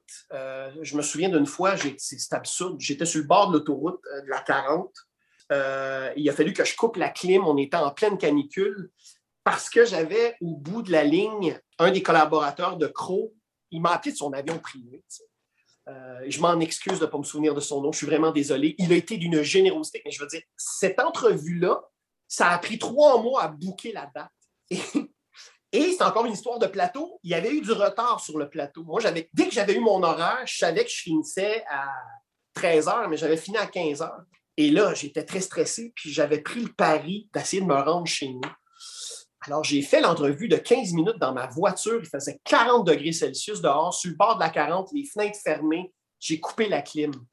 Et puis à l'époque, la grande bibliothèque n'avait pas numérisé les, euh, numéros de crocs. Donc quand, je partais faire des entrevues, je partais avec mon diable puis mes cartables de crocs que je mettais dans le coffre de la voiture. C'était très laborieux. 2013, euh, c'est 2012, c'est pas loin en plus. Puis là, c'est maintenant que c'est numérisé, euh, on peut y avoir ben, accès. Non, puis en fait, ça a été numérisé. Il me semble que ça a été numérisé, là, ça a été mis en ligne au tout peu de temps après la sortie de, de l'ouvrage. Hey, ça aurait tellement facilité ma vie de partir avec un petit iPad au lieu de partir avec un diable et des boîtes de cartable. avec des post-it, c'était ridicule. Euh, tu sais, des fois, on voit là, dans les espèces de séries policières bidons, là, avec des tableaux, avec des. Ben, c'était ça mon espace de. C'était absurde. Absurde. Euh, j'avais l'impression, des fois, d'être Rain Man. C'est-à-dire que je ne pouvais même pas parler de ce que je faisais avec mon épouse qui en avait mais vraiment rien à cirer du magazine Crow. Euh, la seule personne avec qui j'en parlais, c'était Michel. Euh, je veux dire, même, on était des geeks de Crow, c'était un peu épeurant. Et d'ailleurs, tant mieux parce que, parce que je me préparais vraiment beaucoup en amont pour les entrevues. Et heureusement, parce qu'on a réussi à soutirer des informations qu'autrement on n'aurait pas trouvé si on n'avait pas été aussi bien préparé qu'on l'était. Euh. Donc voilà, c'est comme ça que c'est né. Euh, ça a été, et moi, ça a été mon premier ouvrage. Donc, je suis vraiment entré par la grande porte. Euh, ça a été complètement fou. Il s'en est beaucoup vendu. Moi, je vais toujours me souvenir qu'à un moment donné, j'ai un ami qui m'a envoyé une photo chez Costco. Il y avait une palette du livre des années je trouvais ça dommage parce qu'il vendait au cost. Donc, moi, ça me coûtait le même prix acheter mon album chez Costco que de m'acheter une copie d'auteur chez Québec Amérique. C'est quand même fou. Mais bon, on était dans les Walmart, on était dans les Costco, donc ça a été la folie furieuse. Et moi, ma plus grande fierté de ce livre-là, c'est que ça aura permis de mettre en lumière le travail de ces gens-là, euh, dont l'apport à la culture québécoise est incontournable. Et pour moi, puis pour Michel aussi, c'était autant important d'accorder une entrevue à la secrétaire qu'à Pierre Huet. Pourquoi? Parce que tout le monde a été témoin et tout le monde a été un acteur, une partie prenante de cette aventure-là. Et oui, c'est correct de faire une entrevue avec Pierre Huet qui dure quatre heures et qui nous raconte un conteur extraordinaire, Pierre Huet, et des anecdotes, il y en a une pelletée. Mais d'interviewer des gens de la comptabilité, par exemple, ou de l'accueil, ça a été très enrichissant parce que c'est une autre perspective, c'est un autre regard. Et donc, moi, que cet ouvrage-là ait permis de mettre ça en lumière, J'en suis très fier. Et lors du lancement, l'autre souvenir que j'ai justement, c'est une dame euh, qui avait été euh, une des secrétaires euh, à la Plaza de Romonville, qui était venue chaleureusement me remercier de l'entrevue, puis qui était donc contente d'avoir pu participer à ça. Puis je lui avais dit, mais je dis, mais non, mais c'est la moindre des choses. Gros, c'est tout le monde. Si ce magazine-là a pu exister, c'est parce que tout le monde a mis l'épaule à la euh, de toute façon, chez Crow, c'était très inclusif. Tout le monde participait. Et cette dame-là a eu la délicatesse à Noël de m'envoyer un original de JT. Parce que ce qu'il faut savoir, c'est que JT a quitté le Québec en 98 et euh, on avait perdu toute trace euh, de JT. On savait qu'il était aux États-Unis parce qu'il avait publié sur la côte Est dans certains journaux locaux des caricatures et dessins de presse. Et heureusement que Google existe. Et euh, en fait, il était parti euh, avec son épouse vivre aux États-Unis. Elle avait un poste dans l'industrie pharmaceutique. Et donc, euh, lui a passé le reste de sa vie aux États-Unis. Et grâce à l'aide de Badeau, caricaturiste dans la presse écrite depuis tellement longtemps, donc lui nous a filé un coup de main et j'ai réussi à retracer JT qui au point de départ ne voulait pas accorder d'entrevue. JT a eu une vie assez agitée. Et euh, il est aussi parti du Québec parce qu'il avait des raisons euh, personnelles, mais, euh, mais des raisons assez importantes de quitter le Québec quant à sa santé, sa sécurité. Et donc, et, donc il avait peur, d'une part, d'être retracé, mais il avait peur aussi de replonger dans ces souvenirs-là de Croc. Et donc, il a finalement accepté de m'accorder une entrevue. Et j'ai eu un entretien d'une heure, un entretien téléphonique d'une heure avec cet homme-là, euh, d'une extraordinaire gentillesse et générosité. Et par la suite, euh, il y a eu une espèce de lien d'amitié euh, qui s'est lié. il s'est même téléphoné à quelques reprises. À un moment donné, je suis dans un autobus à Montréal, je rentre chez moi, puis téléphone son numéro inconnu. c'est JT. Hey, salut Jean-Dominique, comment ça va? Et là, j'avais réussi à le convaincre de revenir au Québec pour le lancement du livre. Lui, il n'avait pas revu sa famille depuis. Sa mère était encore vivante à l'époque. Et malheureusement, il n'a pas pu se pointer. Mais quand tous les, collaborateurs de Crow au lancement ont eu le livre entre leurs mains et qui ont vu que j'avais réalisé une entrevue avec JT, j'en ai eu pour des semaines d'appels, de courriels, de comment ça, tu as réussi à y parler, puis comment il va, puis qu'est-ce qu'il fait de bon. Alors là, tout à coup, je devenais comme l'espèce de. je devenais le représentant de JT. Et euh, sais, j'avais, raconté ça à Pierre. Tu sais, je dis, Pierre, moi, mon, mon, seul regret de toute l'aventure de ça, c'est que JT n'ait pas pu venir au lancement parce que ça aurait été probablement le plus beau cadeau qu'on aurait pu leur faire. Tu sais. Mais ne serait-ce que de savoir que JT était encore vivant à l'époque, les collaborateurs, collaboratrices en étaient très, très heureux parce qu'il avait évidemment laissé un, un grand impact sur les gens du magazine, et non pas seulement de sa personnalité flamboyante, mais aussi de son immense talent. C'est un des plus grands illustrateurs de presse qu'on a eu ici au Québec, JT. Ce gars-là aurait pu avoir une carrière aux États-Unis, mais une grande carrière aux États-Unis euh, et en Europe. La vie en a fait autrement et ses choix de vie aussi en ont fait autrement. Mais c'est ça. Je te dirais que les, deux grandes fiertés par rapport à ce magazine-là, c'est ça. Donc, d'avoir vraiment braqué les projecteurs sur ces, extraordinaires talents-là et d'avoir réussi à retracer un de ces, de illustres participants. Donc, euh, donc voilà. Puis, tu sais, je veux dire, au final, le travail euh, d'ouvrage de, référence et d'essai, c'est ça. C'est pas de se mettre nous à l'avant-plan. C'est pas ça. Et ceux et celles qui font ça passent à côté de l'essence même de ce type d'ouvrage-là. C'est vraiment de braquer les projecteurs sur un sujet, sur une époque, euh, sur un courant artistique et vraiment de creuser ce sillon-là. Et c'est ça le travail. Et moi, ce dont je suis le plus fier de cet ouvrage-là, c'est ça. C'est que ce travail. Et, euh, on n'est pas forcément obligé d'être un aficionado de la bande dessinée ou de l'humour au Québec pour apprécier la lecture de cet ouvrage-là. Je pense que dès l'instant où on s'intéresse à notre histoire, ben, à ce moment-là, euh, je pense que cet ouvrage-là peut très bien euh, trouver preneur et, se retrouver à côté de d'autres ouvrages historiques de plus grande qualité encore. si il y a un auteur d'essai, il aimerait ça se lancer dans ce type d'aventure-là, quel conseil qu'il aimerait lui donner? Euh, travailler. Il faut travailler. Euh, il faut avoir une démarche. 100 euh, fois sur le métier, hein, il faut revenir. Ça prend un investissement de temps énorme parce qu'il faut faire des recherches. Là, quand je dis faire des recherches, là, je ne parle pas des conspirationnistes qui disent Moi, j'ai fait mes recherches, puis il y a le 5G dans le vaccin. pas de ce genre de recherche-là.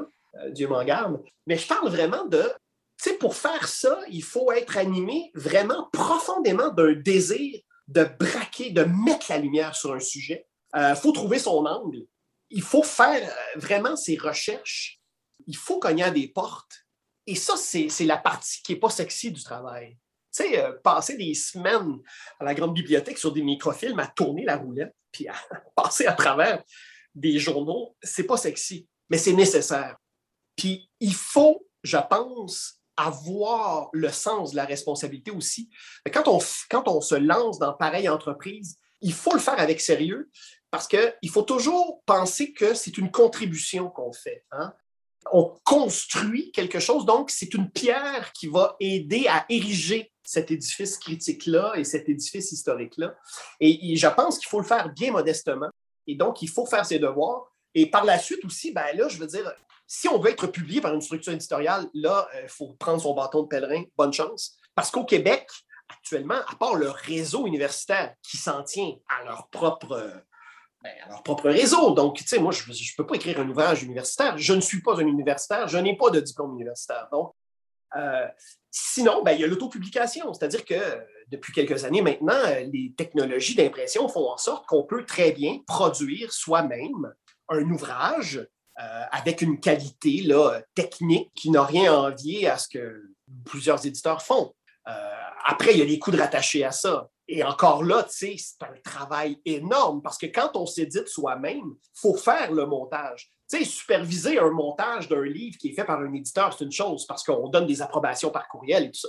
Mais là, euh, monter son ouvrage dans InDesign ou n'importe quel autre programme, euh, d'aller en imprimerie, de faire la correction de l'épreuve, tous ces postes de travail-là qui sont comblés dans une structure éditoriale, ben là, c'est à notre propre charge quand on s'auto-édite. Et en ce sens, moi, j'ai fait beaucoup d'erreurs avec mémoire. Heureusement que ces livres-là sont disparus de la circulation. Mais ça a été un, apprentissage extraordinaire. Là, c'est sûr que là, on lance la structure, les éditions Z. Pourquoi? Ben parce que euh, les livres que j'ai envie de lire, personne ne les fait. Alors, la pulsion est la même que mémoire, c'est de dire, bon, ben, je vais, on va les éditer. Et avec la librairie, on aura les moyens, beaucoup plus les moyens de le faire que moi seul. Puis, tu sais, le but d'une structure comme ça, c'est pas juste de publier mes livres, parce que oui, j'ai un projet d'une publication que je veux faire, mais ça sera pas le premier projet, loin de là. Euh, d'après moi, l'ouvrage sur lequel je travaille, ça ira pas avant 2023. Et la ligne éditoriale de ce projet-là, le public, tout ça est clair dans mon esprit. Mais le but, c'est de donner la parole à plus de gens possible pour peu que nos futures collaboratrices, collaborateurs aient, un, quelque chose à dire, un sujet digne d'intérêt, et qu'ils aient le sérieux nécessaire pour travailler et produire ces, ouvrages-là. Mais il y a un petit marché au Québec pour ça, il n'est pas très grand, mais les Européens et même les Américains s'intéressent beaucoup à ce qui se passe ici. Et, même si l'aventure de mémoire n'a pas duré longtemps et que ça a été très, très petit, moi, ça m'a permis de jeter des ponts, d'entrer en communication avec des, collègues en Europe euh, et même aux États-Unis. Et il y a donc un espace pour ça, il y a un intérêt pour ça. Donc, euh, donc c'est ça que ça prend, je pense, pour faire des, ouvrages comme ça. C'est vraiment être porté par une démarche sérieuse. Parce que je le rappelle encore une fois, il y a des gens qui ont cette fâcheuse manie-là, euh, soit de réécrire l'histoire, ce qu'on appelle du révisionniste, et ça, moi, je, ça, je fais de l'eczéma quand je lis ça. Ou encore, il y a euh, certaines personnes qui vont être publiées, mais qui ne font pas de recherche et qui n'ont pas une démarche sérieuse parce qu'au final, ce qui les motive, c'est beaucoup plus la vanité et le fait de se mettre au devant et de s'inscrire comme étant un ou une spécialiste. Moi, je n'ai pas la prétention de me caractériser d'une quelconque manière. Je me, me suis jamais autoproclamé de quoi que ce soit. C'est pas ma job. Ça, c'est celle des gens. Puis s'ils veulent, s'ils veulent me, me, mettre dans une case, ça les regarde. Moi, j'en ai vraiment strictement rien à cirer. Je ne suis pas un spécialiste. Je pourrais peut-être tout au plus dire que je suis un lecteur attentif et attentionné. C'est peut-être le plus loin que j'irai. Euh, moi, je n'ai pas de diplôme en journalisme, je n'ai pas de diplôme universitaire. J'ai une démarche qui est sérieuse dans la mesure où, euh, tu sais, moi, je m'inspire et j'apprends au contact de gens qui l'ont fait avant moi, qui l'ont fait mieux que moi. Euh, j'ai des guides, j'ai des mentors, puis j'essaie de me débarrasser justement de cette impression-là d'imposture. Parce qu'au final, moi, je vois des universitaires qui, des fois, proposent des trucs bâclés, puis tu te dis, mais, mais pourquoi? Tu sais, tu as accès à la documentation, tu as une structure éditoriale qui t'appuie, tu as tout un réseau qui attend. Il y a des journalistes qui ne jurent que par tes écrits, puis tu trouves le moyen de bâcler le travail. Je trouve ça inacceptable. Et, et donc, je pense qu'au Québec, plus il y aura d'ouvrages de référence qui seront publiés et plus de structures qui accorderont de l'importance à ça, et mieux on se portera collectivement de ce genre d'imposture-là, parfois, de, travaux qui sont toujours cités et qui pourtant ne devraient pas l'être parce qu'ils ne sont pas sérieusement constitués. Donc voilà, ça c'est mon éditorial. Et j'en reviens toujours à qu'est-ce que ça prend pour faire ça? Du sérieux et du travail.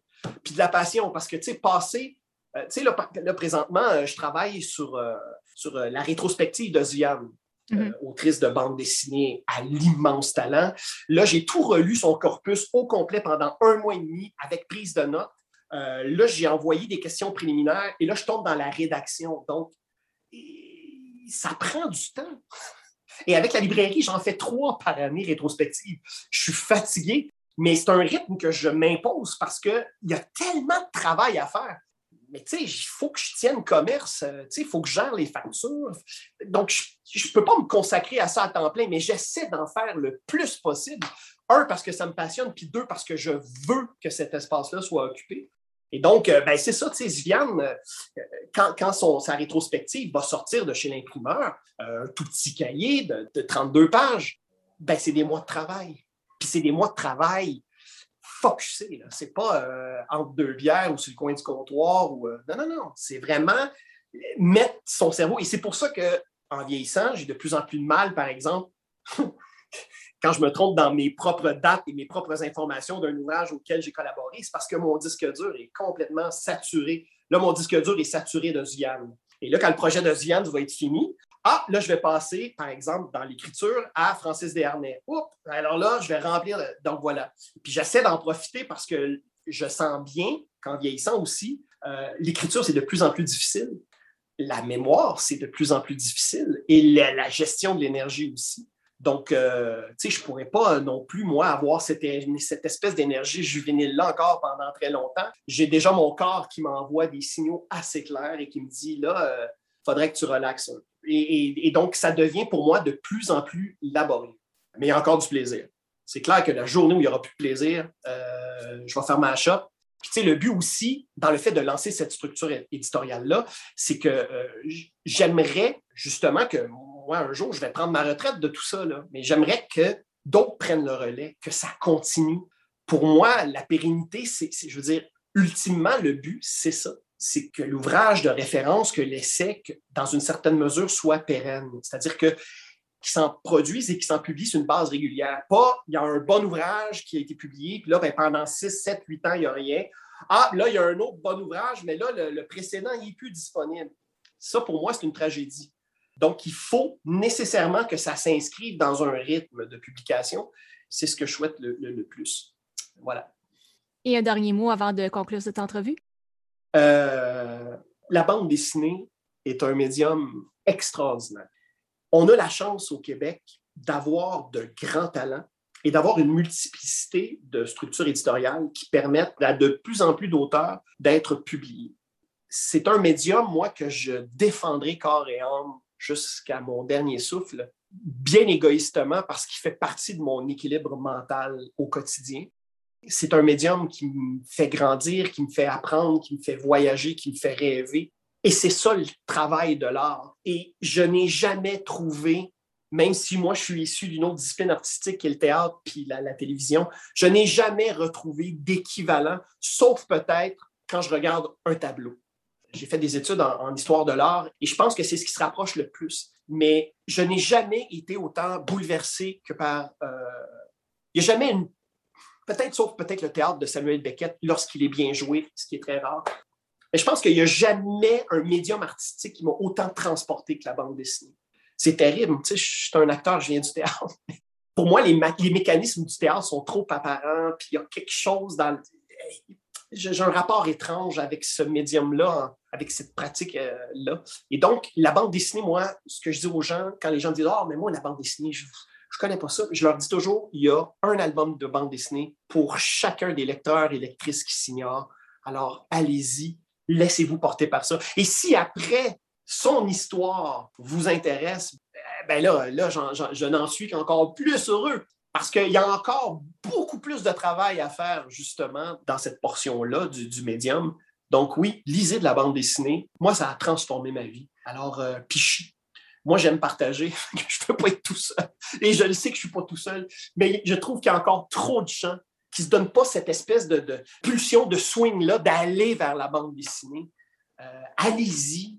Puis si vous n'aimez pas ça, ce n'est pas grave. Mais il n'y a pas de raison que vous n'aimiez pas ça. Donc voilà, c'est ça que je dirais. Euh, ça, serait mon, dernier mot. Et sinon, merci beaucoup de m'avoir donné la, parole. Euh, je parle beaucoup, c'est parce que c'est très rare que j'ai l'opportunité euh, de parler. Moi, mon travail dans la vie, c'est de donner la parole aux autres. Et euh, c'est très rare que je peux avoir une conversation euh, de cette qualité-là. Donc, merci beaucoup. J'apprécie énormément le temps que tu m'as accordé. Merci beaucoup. Ben, merci à toi aussi, ça a été très instructif. Hein. Ben, tant mieux. Merci beaucoup. Puis, puis j'aurais envie de dire à une prochaine, hein, parce, que, parce que des ouvrages de référence, je compte bien des essais et de la bande dessinée aussi. Hein, je compte bien, euh, je compte bien dès 2022 là, être là présent physiquement. J'ai déjà plusieurs beaux projets sur la table, des projets étonnants. Euh, et donc, j'ai très, très hâte que ces ouvrages-là existent et, puissent enfin aller à la rencontre de lecteurs et lectrices, dont j'espère tu seras. De belles surprises à venir, vraiment. Ben, j'ai bien hâte de découvrir tout ça. Ben, merci beaucoup, en tout cas. Merci. Ben, merci à toi aussi.